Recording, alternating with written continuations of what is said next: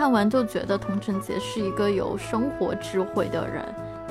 张赫就突然站出来说：“嗯，K K 昨天晚上跟我聊的时候说他会做一个好父亲，我相信他。”然后黄仁哲说：“你相信他有什么用？又不是你跟他过。”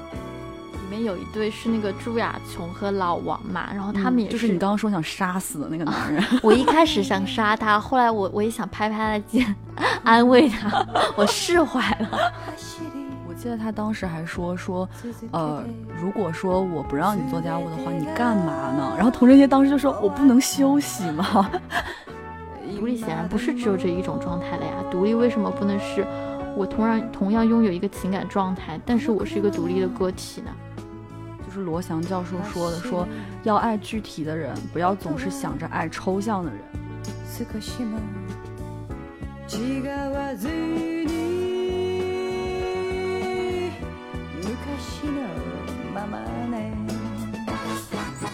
大家好，欢迎收听本期的 Mind Gap，我是小张，我是小万。对，然后这期节目不知道为什么我们录制的时候，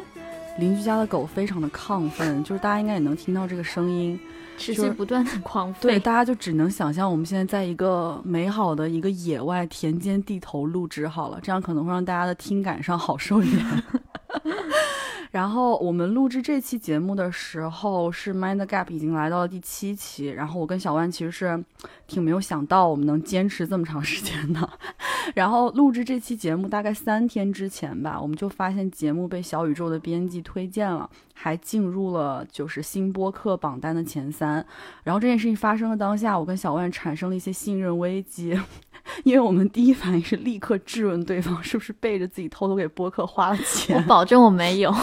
就是谁也不敢相信对方没有花钱，但是居然我们真的没有一个人为播客花了钱，但是我们却就是进入了这个播客榜单前三，所以就很感谢小宇宙的编辑发现我们，嗯，然后也很感谢那些听到节目能和我们共情，然后留言的陌生人，嗯，因为真的很感谢你们，我一直都说，呃，Mind Gap 其实是一档以我们两个人的情绪为驱动的节目，就是我今天下午还在跟小万开玩笑。我说那个网上经常说那个好朋友，女性好朋友之间聊天记录是不能见光的，对，就是死之前也要删除。但是我觉得我们这个节目就有点像是我们两个人平时聊天记录吧，就真的感觉我们在里面投入了很多感情和真心。然后我觉得因为很多朋友的留言，我们自己其实也获得了能量补给，是一种非常珍贵的感受。所以谢谢大家。然后谢谢，对我们保证 Mind Gap 永不跑票。欢迎大家收看我们的，呃，不，收听我们的聊天记录。好的。嗯，那本期呢，我们的话题是想要聊一档正在热搜上的一档综艺，叫做《再见爱人》。然后可能有些朋友还没有看过，所以我想简单的介绍一下这档综艺。然后它的一个主打的 highlight 是离婚这样子的一个概念，所以他请了三对在不同离婚阶段的明星夫妻来参加。他们有的就处于已经呃分手，呃已经离婚了一年了，然后此次是一个再见面的状态。然后还有一对是刚领了离婚证书，然后目前是一个冷静期。然后另外一对夫妻还是他们在离婚的边缘，但还没有离婚。所以他们目前他们的整个呃综艺的内容是，他们要共同这三对夫妻要去新疆，要一起旅行十八天。然后在这十八天之后，他们可能要重新来选择，他们是否要继续他们的婚姻，或者说复合。这样子，然后这档综艺是我先看的，就是。我本人还蛮喜欢看一些可能恋爱纪实类的综艺吧，然后相对来说，我觉得相对其他恋综来说，这档综艺还是蛮真实的，有挺多的可能可能关于情感关系的指导意义。然后我就在看了两期之后，我狂哭了两期。实话实说，又是狂哭，每期的那个就真的是情感类驱动的一档节目，每期都在爆哭。那，然后我自己泪点也很低嘛，所以我看了两期之后，我就推荐小张，我就叫他快去看。所以呢，这但是在看的过。过程中当中我们没有交流过，然后现在我们就想来集中性的讨论一下，因为真的过程当中有好多时候我都想尖叫，我都想要告诉小张，就是就就针对里面的一些情节，一个叫老王的人，我真的想捶他前面。真的，对我就是现在很理解小丸说这件事情，因为他推荐我之后我就开始看了，但是我的进度确实要比你落后一点点。对，就前面你没你你就是之前没有看嘛，只有我看时候，我就好想跟你交流，因为我就 就有好多时刻我都想告诉你，我想大骂，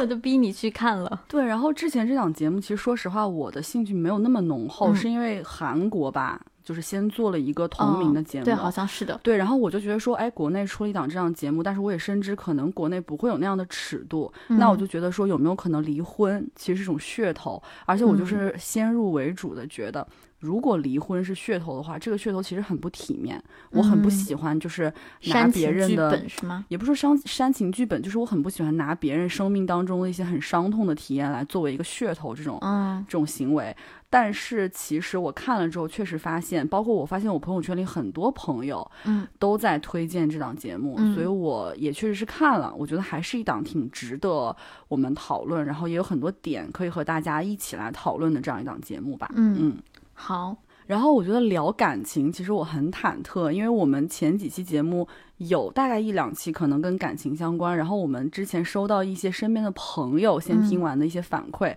就是他们听完之后会觉得说，我们 Mind the Gap，我们小张和小万听起来就是两个很难搞的女人。但是我觉得我大概懂你们在说什么啦，就是我理解你们，同时我同时又有点想看看我们是不是真的那么难搞，所以我们今天就来继续聊一聊这个可能跟感情更相关的一些问题吧。嗯。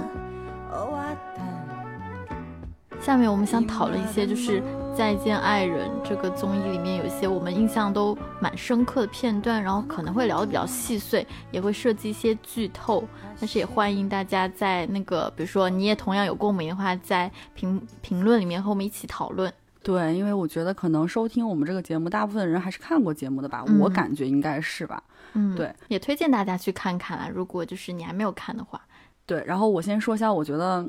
就是我印象非常深刻的一些场景啊，就是就嗯我现在已经看掉的部分，因为小万是全部都看了。对，就是这嗯个节目的话，目前应该是更新了，就是我们录节目到现在可能更新了十一期了，然后快收尾了，也就是说他们旅行好像我印象中是到倒数第二天了吧，对，那以他们我需要给出答案。对，那我那我觉得其实我们在这期节目结尾，我也会就针对我们今天的讨论，我可能也会问你一个问题，就是你觉得他们最后会会做出什么样的选择？就是他们三个人里面会有人要复婚吗？或者还是，对吧？反正就是希望能跟大家讨论吧。嗯，然后我觉得先说一下，我觉得印象非常深刻的场景。我觉得第一个给我冲击比较大的，然后当时这个场景其实也是在热搜上挂了，大概有两天吧，嗯，就是童晨杰那一对。嗯就是他们的核心矛盾是可能 K K 他有酗酒的问题，然后在很多方面他很像一个孩子，嗯所以他们俩主要的矛盾在于 K K 想要一个孩子，然后童晨杰就是觉得说 K K 可能在方方面面没有办法担负起一个做父亲的责任，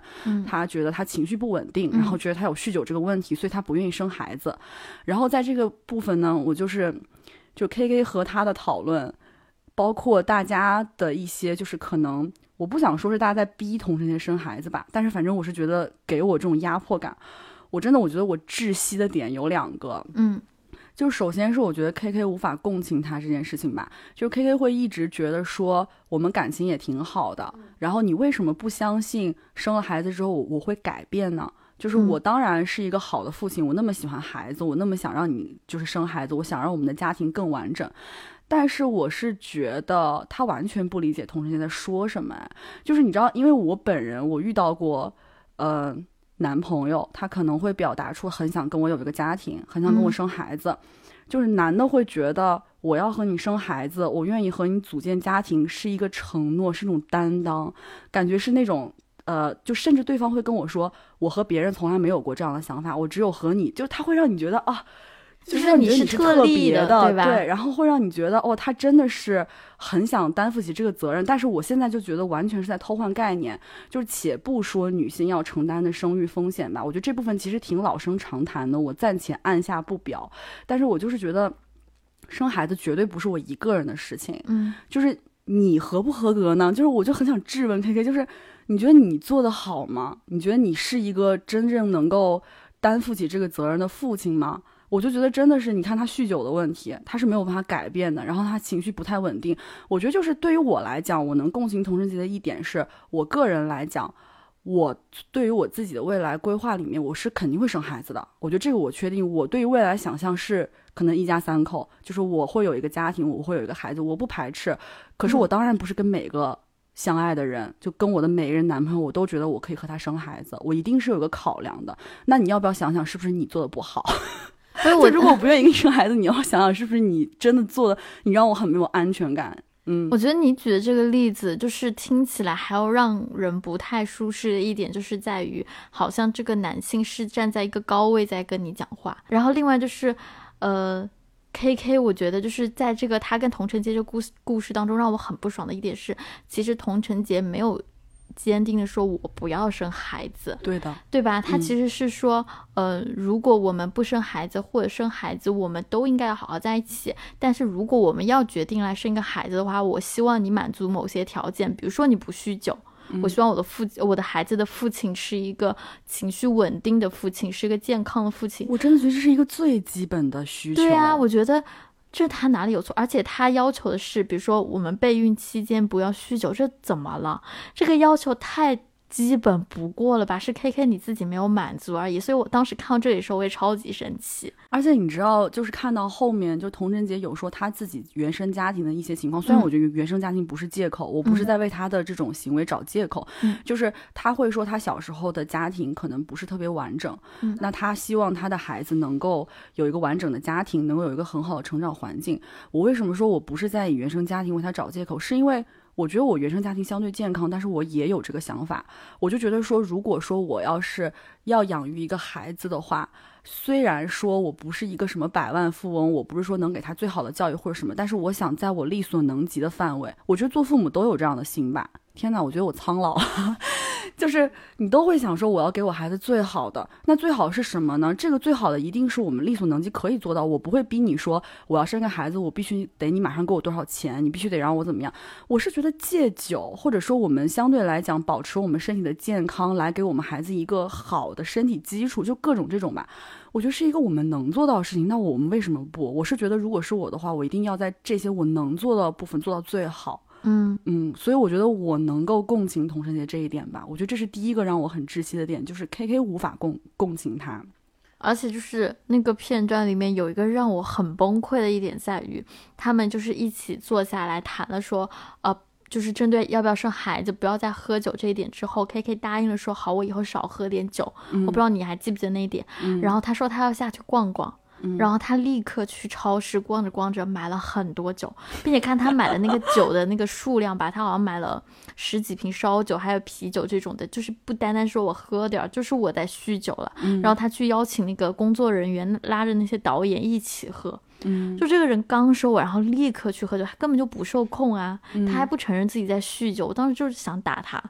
而且这里说一个特别带私人感情的事情，就是我们其实有小讨论过一点，就是我们都觉得童晨杰好好呀，嗯，就是他真的是，你知道，题外话就是。呃，他之前还有过一段婚姻嘛，就是跟谢辉。我记得我很小的时候有看过他们上一些别的节目。我小时候就是觉得说童晨杰好漂亮，然后觉得他们很时髦，很会玩儿。中国的贝克汉姆和辣妹，哎，真的真的 就是这种感觉。之前不是说这个封号嘛，他们有。嗯，然后我看了这个节目之后，我对他更改观的是。他真的是一个很有情商，然后很会给人台阶下的这样一个人。就是看完就觉得童承杰是一个有生活智慧的人，他也知道自己要什么，也是一个逻辑清晰的人。他一直都在引导 K K，让 K K 去找到自己的一个角色和定位，但是 K K 没有哎。嗯嗯。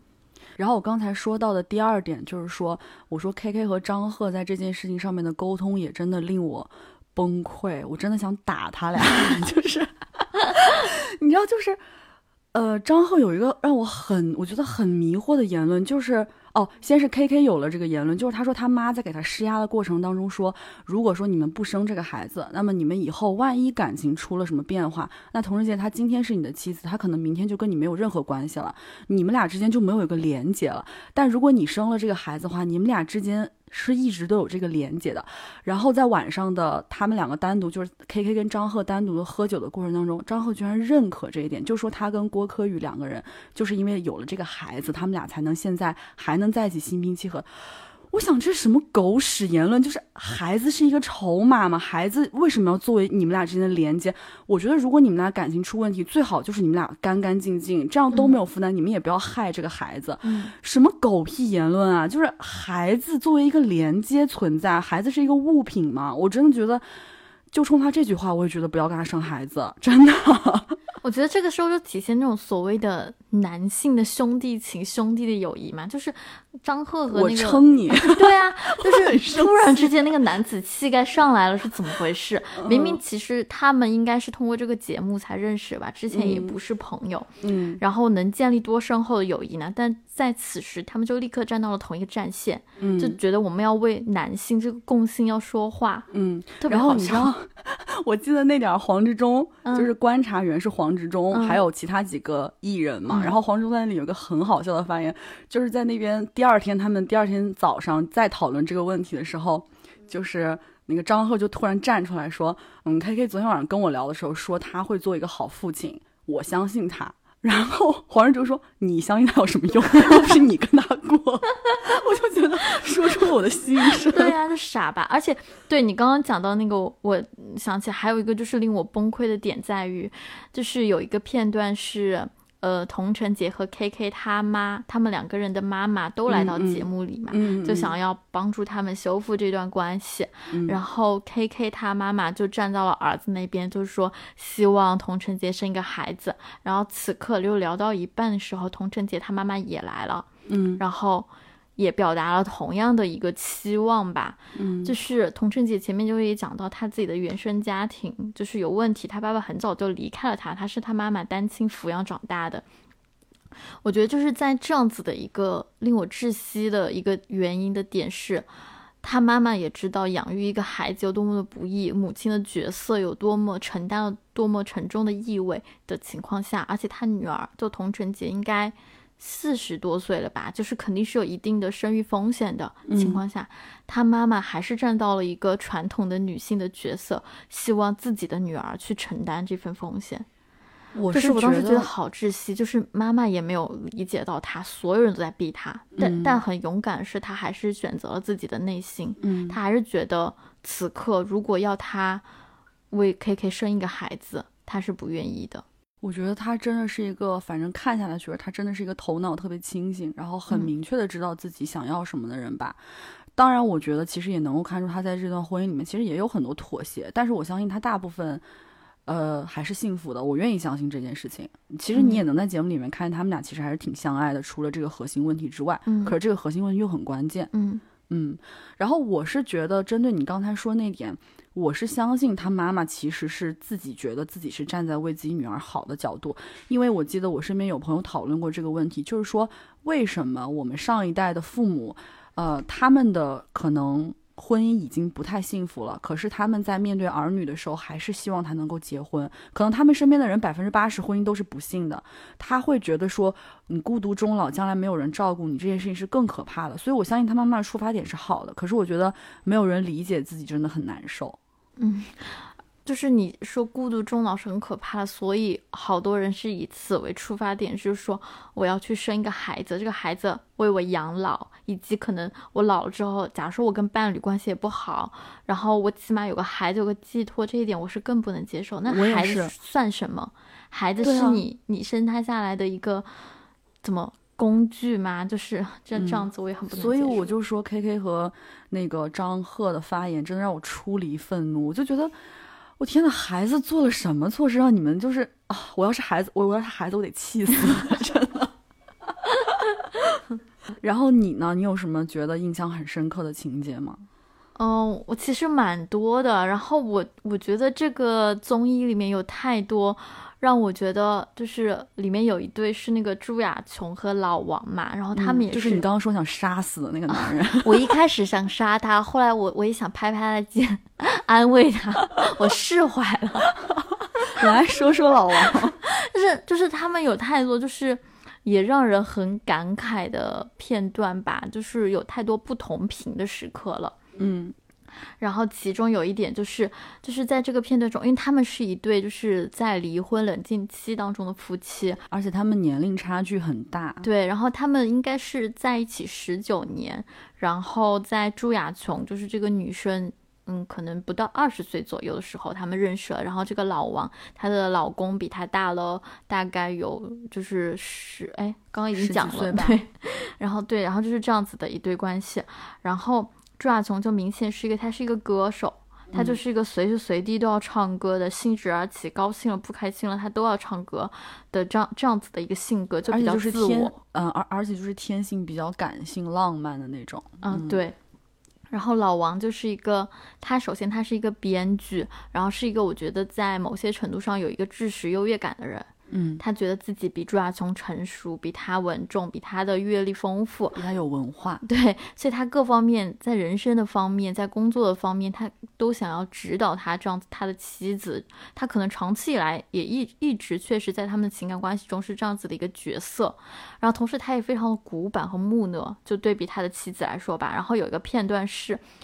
嗯，他们到了某一个旅游景点，就他俩单独旅游的时候，然后朱亚琼就想要去。进一个什么服装店，一个小店吧，然后去买一件衣服，然后他说他们两个就是为对方随便的选一件衣服这样子，嗯，然后老王第一反应就是拒绝，嗯，就是在我看来，朱亚琼是把这个当做他们旅行当中的小乐趣，就是一个小情趣吧，也不是真的要买件多好看的衣服，就是我们互相。来制造一点共同回忆，但是老王就非常上赶上岗上线，他就觉得这个店不是他的风格，不是他的品味，所以他就拒绝要买。哎，我记得那个我看前面的部分的时候，童晨杰给老王起了一个英文名叫 No No，就是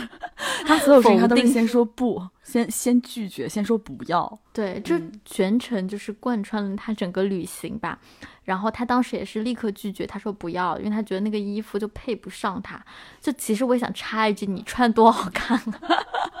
真的。然后，然后，然后那个朱亚琼就说，然后他挑了一件格子衬衫，就说要不我们买这件吧，因为那件格子衬衫是他好像他们第一次约会，那个老王就穿了一件格子衬衫。然后这时候老王他说了一句我还挺震惊的话，他说他不要，因为他最讨厌格子衬衫了。他说。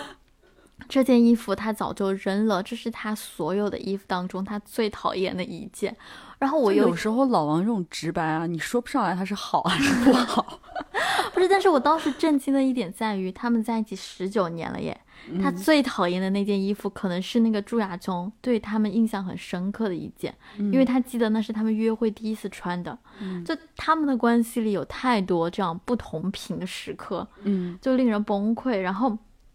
我觉得他们的关系就是跟他们的年龄差距和人生有关系吧。就一开始他们挺像一对父女的，就老王一直在指导他方方面面的。但是其实朱亚琼在录节目的时候也不年轻了，她好像三十九岁了吧。就是比如说你十九岁的时候和一个三十多岁的人在一起，可能这样子你们的关系是成立的。但是对方朱亚琼她三十多岁，她有过自己的人生阅历了。所以你还想要再控制他，这个关系明显就不成立了。比如说，你一个四十岁的人和一个三十岁人在一起的话，可能就比一个十八岁的人和一个三十五岁的人在一起是不一样的感受的。我明白你说的这个点，嗯。然后你刚才不是提到说两个人不同频这件事情嘛？嗯。然后我觉得节目越到后面，我越发现，其实你要说老王他经常否定朱亚琼，然后经常呃。以就是爹味儿很浓的，我用到这个打引号的爹味儿很浓的去说教他，去想试图指导他，但是你能说他不爱他吗？我觉得也不是。嗯，然后我觉得朱亚琼同时也是爱老王的。我记得老王最后那个三十六问的时候，就是最新更新那期，我很感动的，因为老王说他其实是一个很圈子很小人，他世界里面只有朱亚琼，嗯，然后他觉得所有的快乐其实都是他带给他的，但是。我是觉得不同频这件事情很可怕的一点，就是关系中的两个人都认为自己好像很爱对方，但其实就是都觉得自己尽了力，在用自己觉得好的方式去爱对方，但对方根本就感觉不到。我觉得这是一个非常严重的问题。我一直觉得他们俩的关系，就是虽然我也不应该这么粗暴的下一个定义，但是作为一个看客来讲，我是觉得他们没有那么合适。就所以我想跟你探探讨，就是你觉得婚姻当中有所谓的合合不合适这一说吗？嗯，你知道我，我之前我跟你讲过，其实我一直来说，我以前都是一个不太认可合不合适这样子的一个人。嗯，我觉得不合适就是偷懒，嗯，就是背后就是你没有尽全力，没有努力，你才会觉得不合适，你才会用这个借口来来结束这段关系。嗯，但是我其实我因为我跟你讲过，你是觉得有不合适这一点的嘛？对，就是我想说的是。我确实是承认，这个世界上绝对没有完全合适的两个人，就不可能说我们俩像呃。阴阳的两边，啪，我俩碰到就碰上了，刚好形成一个圆，这是不可能的。但是我觉得也不能用这句话去粉饰太平吧，去就是去用这句话去遮蔽所有的不合适。就是我觉得有的事情是可以磨合的。但是我觉得原则性问题是不可以的。比如说，我觉得如果我是朱亚琼，我是一个生性特别浪漫、特别感性的人，嗯，我觉得如果对方是一个很木讷的，他不太爱表达自己感情，他会让我觉得生活很平淡，我觉得感受不到激情。我觉得这都是在我看来，我觉得是 OK 的。呃，这就是我们所谓的我们两个人没有那么合适，但是我觉得他不影响我们过日子啊，或者在他看来会影响但是反正这是我的个人看法啊。但是我觉得，如果是你像老王一样，你在生活当中你打压我，你一直否认我，我觉得这个就是我觉得不太能接受的点。我们再再磨合，再怎么磨合，我再怎么努力，我也不觉得这件事情是我最终可以接受的。我觉得这是我的一点个人看法吧。嗯，对，就是这个。我就突然想到，说老王一直都说嘛，他针对于他一直否定朱亚从的事业，就是他很爱音乐，他觉得别人写的歌也不好这一点来说，他一直坚持的理论是，他是一个给朱亚从真相的人。他觉得周周围的家人朋友们肯定都夸你捧着你，但是你并不知道这个事情的实际上是什么样子的，他才是唯一告诉你真相，你就是做的不好，你就是这里没有做对的那个人。我也觉得握紧了拳头。就是首先就是，呃，他是不是真的知道真相？对此保保留疑问，因为很明显，比如说他只是一个编剧，你不是一个通才的人，你对音乐的理解又有多又有几分呢？就每个人其实都要承认自己有自己的阅历和成长背景带来的局限性。我的品味，我的 taste 就是我的 taste，我不能够去说这就是一个标准，就是普世的标准。我觉得，对，实际上他其实，我觉得某些程度上是个主观的人，他真的知道别人的音乐好或不好嘛？都对此保留疑问。第二就是。是我一直觉得他拿这一点在控制朱亚琼，就是因为我否定你，所以，但是而而且我比你的经验丰富，所以你应该向我来讨教，这是他们之间的一个之前的一直的一个相处模式。然后另外一点就是黄执忠说的，我觉得对我蛮有警示意义的一点，就是在于黄执忠说，就是这个片子的教育意义在于他时刻提醒你哪里做的不好。比如说老王，他一直在坚持真相的时候，但是其实，在两个人的关系当中，真相真的有那么重要吗？嗯，就是我们为什么不能够，比如说你就是他的音乐品味不好好了，但是这件事情真的有那么重要吗？你为什么不能鼓励他，鼓励他去热爱他所热爱的东西？这难道不是重点吗？真的坚持你自己的音乐品味，呃，干嘛呢？图什么？然后我就联想到我自己了嘛，我当时听到这里，我就是觉得。他说有道理，我有时候觉得我就是老王，我就想讲个我自己的老王的例子。老王上身了，我就当时就，然后就是有一次我跟我当时的男朋友在一起的时候，然后他在看一个韩剧，然后我看到他在看那个韩剧，我就我就问他你在看什么，然后他告诉我他在看一个这样子的一个片子，然后这个片子蛮好看的，然后就嗯，那你看你的好了，我就没有怎么再给过多反馈嘛。然后我就去做自己的事情了。我本来以为这件事情就是一个生活中的小插曲而已。然后过了两天，然后小张他那个时候突然有一天来跟我说，他推荐我看一个很好看的韩剧。对我这儿补充一点，就是为什么这件事情在小万那会那么可信？因为我是一个从来不看韩剧，就怎么讲，我尝试看过，但韩剧完全不能让我上头。我觉得那是一个我不太 能够 get 到的。然后我会我会觉得说，这个韩剧是我觉得。做出了一定的深度，然后它编剧很好，我觉得也很适合我们可能生活在都市的女孩看吧。我当时就觉得说，我好不容易碰到了一个这样的韩剧，我难得入坑的韩剧，我要推荐给小万。嗯，然后这个剧就是叫，其实叫好像叫《浪漫的体质》，对吧？对。然后你就叫我推荐给大家也。对，就是。这个剧我到现在都没看，我就是这剧我不敢看了，为什么？有一心理阴影了，就就是这剧你就告诉我说很好看，你叫我一定要看，然后我当时就说好，我记在心上了。然后过两天我就跟我这个男朋友，当时这个男朋友聊天，我就说，我说我要看一个韩剧。这韩剧叫《浪漫的体质》，然后是小张让我看的，怎么怎么样？让他听到这话，我还没说完呢，他跟我他把我大骂一顿，他就跟我说，我当时看的这个剧就是这部《浪漫的体质》，你为什么我看的时候你不感兴趣？为什么小张一说你就非要看了？他就觉得。如果我爱他，就会爱他的品味。然后我的，因为我给他的理由是说，你没有告诉我我会喜欢这部剧，你只是说 你在看这部对你只是告诉我你在看这部剧而已。然后他就觉得，就是如果我喜欢一个人，我就是会爱他的一切，呃，不是也不是说一切吧，就是会对他感兴趣，会对他此刻做的事情感兴趣。他就觉得我没有，我完全就在否定他。然后我们就大吵一架。你这样说让我想起了，就是我们又要 cue 到我们在英国的好朋友宋静的故事。就我前段时间跟他一起去，呃，出去玩，然后也有她男朋友。我当时就提议说，哎，晚上我们去吃一个烤肉。然后这个我我就说了这个烤肉的名字嘛，我说我觉得这个真的很好吃。然后宋静说啊，那我一定要去尝一尝。然后她男朋友就突然跟她说，我之前跟你说过好多次这家烤肉好吃，你从来没有说想要去。这两件事情都怪你，我发现你就是好朋友的恋爱杀手。可是我是觉得，嗯，可能你们比较认可我的品味，我在这里非常的开心。真的，我当时就觉得，当时我被骂的时候，我就觉得我无言以对，因为我就觉得 这是理亏。对。哎呀呀，我喜欢阳光照在我身上。哎呀呀，微风把心吹到天上。哎呀呀，我喜欢生活的简简单单。哎呀呀，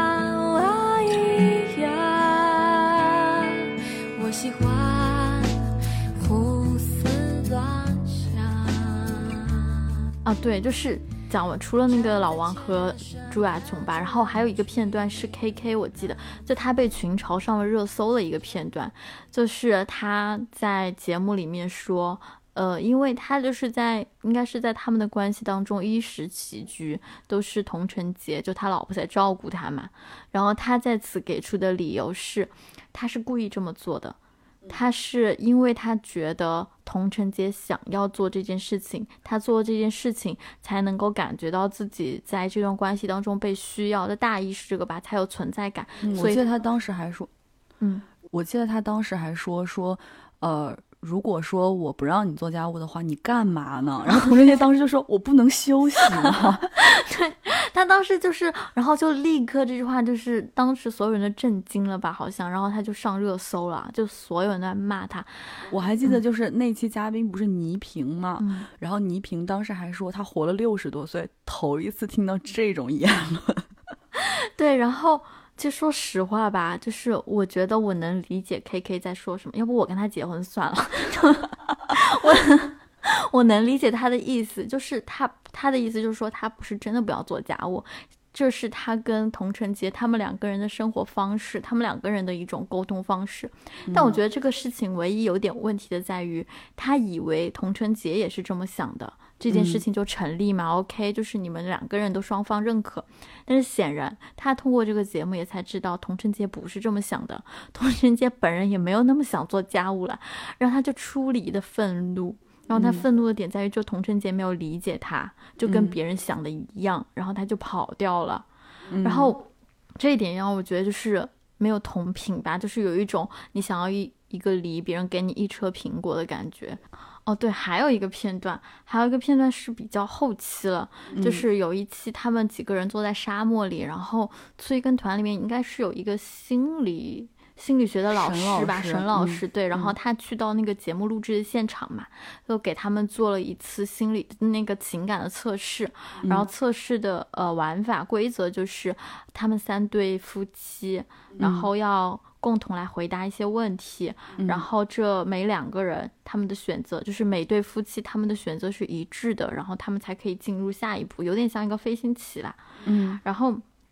其中的一道问题就是，嗯，你想要曾经拥有还是想要天长地久？嗯，然后呃，老王和朱亚琼都选择了他们想要天长地久。其实就是，其实我我想讲的是，他们呃跟这个题干没有什么没有什么关联，就重点在于。就是朱亚琼他的回答，然后他想要，呃，老王的回答是说，然后他想要天长地久，就是一个两个人细水长流的感情，是一种比较固定的陪伴这样子的一个家庭模式，踏实的那种过日子的那种。他就想要一个安全感嘛，我觉得。嗯。然后朱亚琼不一样，他们虽然都选择同样的答案，但朱亚琼他描绘的场景是他所谓的天长地久，是他们两个人。他跟对方坐在海边，看着日落日出，然后什么话都不说，不说一句话，但是仿佛有千言万语就懂彼此。嗯，我当时听到这个的时候，我就惊了，就是这这听起来给我的感受就是，这显然不是一段长久的、长久的感情模式啊，它只是一个片段，就它不可能代替日常的感情。对，然后我觉得，嗯，然后朱亚琼给我的感觉就是。我此处没有批评他的意思，就是，嗯，他给我的感觉就是他仿佛看了太多的公众号或者短视频里面的情感金句了，嗯，就是教你怎么谈恋爱，你怎么样判断一个人是不是真的爱你的检验标准这种东西。对，就是他的情感模式，在我看来可能太过符号化了。嗯，我懂，就是对对照入座的感觉吧。就是如果这个人爱我，那他应该是什么什么样子的；如果他不爱我，那他就不会怎么怎么样。就是包括他后面后期，因为他执意的要跟老王离婚嘛，他觉得他想要独立。我能理解他想要独立的点，因为可能确实在他们长久的感情当中，他都是一个依附的这样子的一个。呃，状态，所以他此刻急迫想要证证明自己，我觉得这是没错的。但是我觉得他对于独立甚至的理解都是非常符号化的。我同意，就是他后面讲到，在他们三十六问里面，他有提到，假如说他们有个问题是三十六问里，他们九十岁了的时候，他们的状态是什么？他就反复讲得到，说他的状态是自己是一个人，一个人。很漂亮的在生活，一个人周游世界这样子。就在我看来，他把独立理解为就是自己，但独立显然不是只有这一种状态了呀。独立为什么不能是我同样同样拥有一个情感状态，但是我是一个独立的个体呢？我觉得这个更重要吧。嗯，就是我可以是两个人呀。我我是两个人这件事情并不影响我是一个独立的个体，我是一个人，我独立的人这样子。嗯，对，就虽然不能说老王有多好吧，但是显然我觉得朱亚从他自己仿佛也对情感有太多，嗯，很偏见的投射这样子。嗯，然后我就想到了，就是你之前我不知道你还记不记得你发给我一段罗翔说过的话，你就说我们要去爱具体的人，这这个话我觉得就是在此处是合理的，你你可以读一下。行，我今天跟我说你想起这段话，我还专门把这段话找出来了。嗯，就是罗翔教授说的，说要爱具体的人，不要总是想着爱抽象的人。嗯，知识分子的一个经常倾向就是我们喜欢抽象概念胜过具象的事。但是一个越爱抽象人的人，往往越难对具体的人表现关爱，因为抽象的人是美好的，存在于理念之中，但具体的人都是有缺陷的。这就是为什么你越是感到抽象人的美好，你越会发现具体人。你身边的人可恶、可鄙、可耻，但是真正的爱一定是对具体的人的爱，所以这就是为什么在现代社会人会越来越孤独，因为你的朋友圈越来越多，你感觉认识你的人和你认识的人越来越多，你甚至可以跟三千公里以外的人聊天，但是你却跟你身边的人没有话聊。而真正的感情一定是要投入时间的，真正的感情一定是依附着在一个具体人的对象。我觉得其实之前罗翔这个话我发给你，是因为我觉得我们有时候，尤其是我，我觉得可能有这样的问题，但我觉得是在更年轻一点的时候吧，就是特别是你，比如说。呃，头几次谈恋爱的时候，你就会觉得说，你当然也喜欢看网上那些，觉得说，哎，你们一定要在一起完成的几件事情，就别人总结的经验，对他要怎么样对你才算是他爱你，就是其实很喜欢对号入座，但是其实越长大越发现两个人之间是会慢慢在磨合当中形成一个属于两个人独有的相处模式。可能很多人会觉得，我每天都说我爱你，我给你买很多很多东西，这样才代表你愿意在我身上花时间。等等这种事情，可能才代表我爱你。可是有的人他爱你的方式是，嗯，比如说他很支持你，他在背后一直默默的支持着你，他希望你能够有很好的自我成长。反正我觉得都是个人模式吧。但是我也不是说，还是我刚才的观点，我是相信这个世上有不合适这件事情的。我不是说因为呃两个人有自己的模式，我们就要去说，哎，没关系，这就是我们两个人相处模式。如果有原则性的问题发生的话。我觉得你是可以 say no 的，这是我需要补充的点。然后我还，你刚才那个，就是你所谓的呃。然后你刚才说的那个符号化的那种，把爱特别符号化的，我觉得我在另一档综艺节目，我有看一点点那个女儿们的恋爱。之前的时候，我觉得就这里 cue 一下李莎、明子跟老樊。我没有往后看那个节目，只看了第一期嘛。我记得你好像跟我吐槽过，对我就觉得李莎也是那种对爱有很多条条框框，她就是那种她觉得你一定要做什么事情才是你爱我。对，就是感觉一定要两个人一起有一个 list，我要在这 list 上面打勾。你要做到这件事情，你陪我一起去海边，我们俩一起蹦过极，或者是怎么样？我觉得我们才是完成了一个情侣该有的体验。但是我觉得生活不是这样的，越长大就越会觉得生活不是这样的。静静坐着爱着我，太软弱的那个人，犹豫不决爱着我。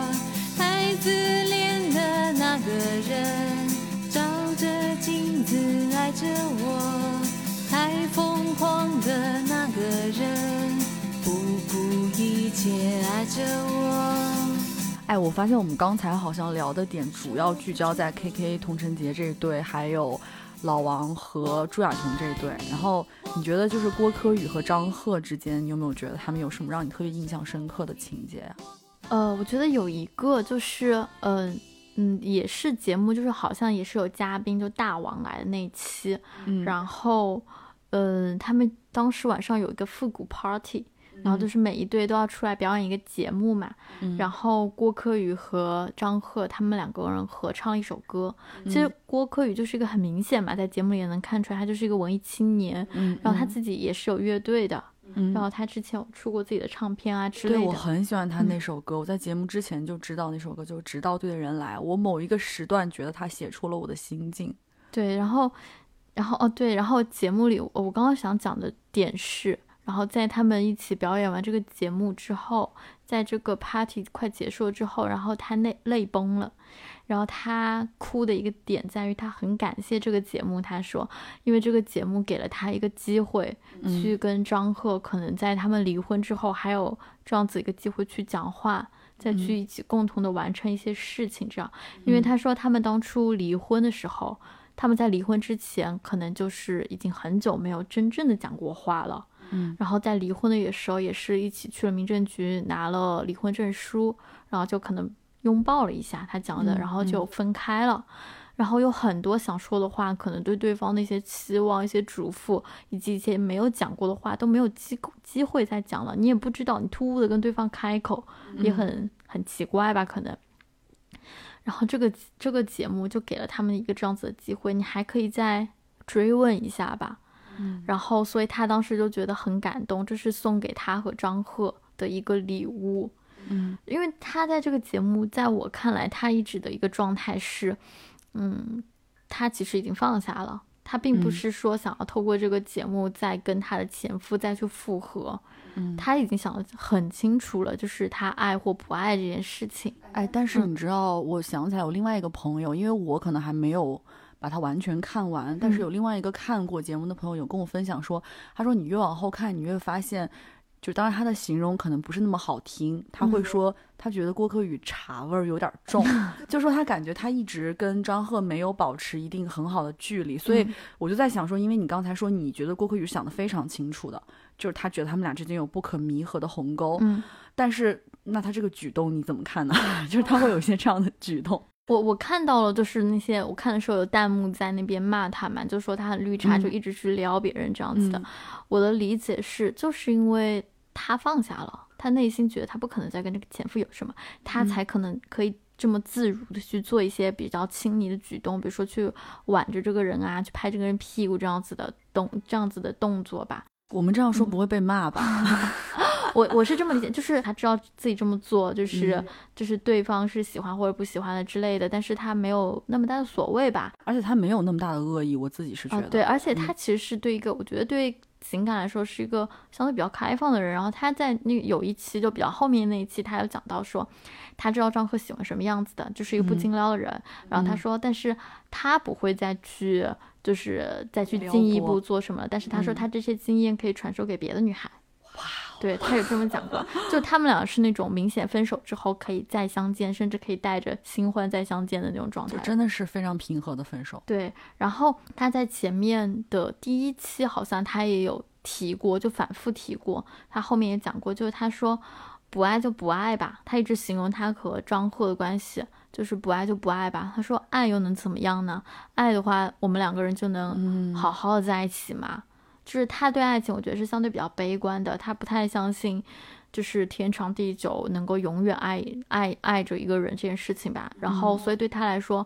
不爱了，但是我们此刻能够体面的，我们能够友好的，能够坐下来还能再讲话，我们能够有一个良好的关系，已经很不错了。就是我是这么认为他的。嗯，我觉得这也是这个节目让我觉得美好的一点吧，因为我记得我们两个在之前，如果大家有听过我们之前 Mind Gap，我们在就是爱只是爱，伟大的爱只是爱那期，就是聊失恋的那期，你也有说过，其实对于现代人来讲。如果你能够有一个明确的据点，你有一个机会能够坐下来跟对方好好告别，其实是非常是非常珍贵的一个一个。嗯，因为我觉得我们年轻人谈恋爱有时候真的可能，呃，虽然说事后你可能会觉得哎是和平分手，但都会有那种不欢而散的点。有的人甚至就是不告而别。嗯，但是反正我是觉得，嗯，如果有一个明确的据点，真的是一个很珍贵的事情。对，我觉得他当时哭也是就是因此而动容吧。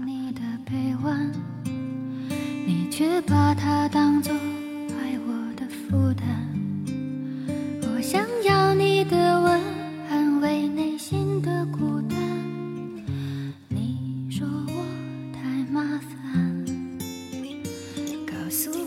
你想要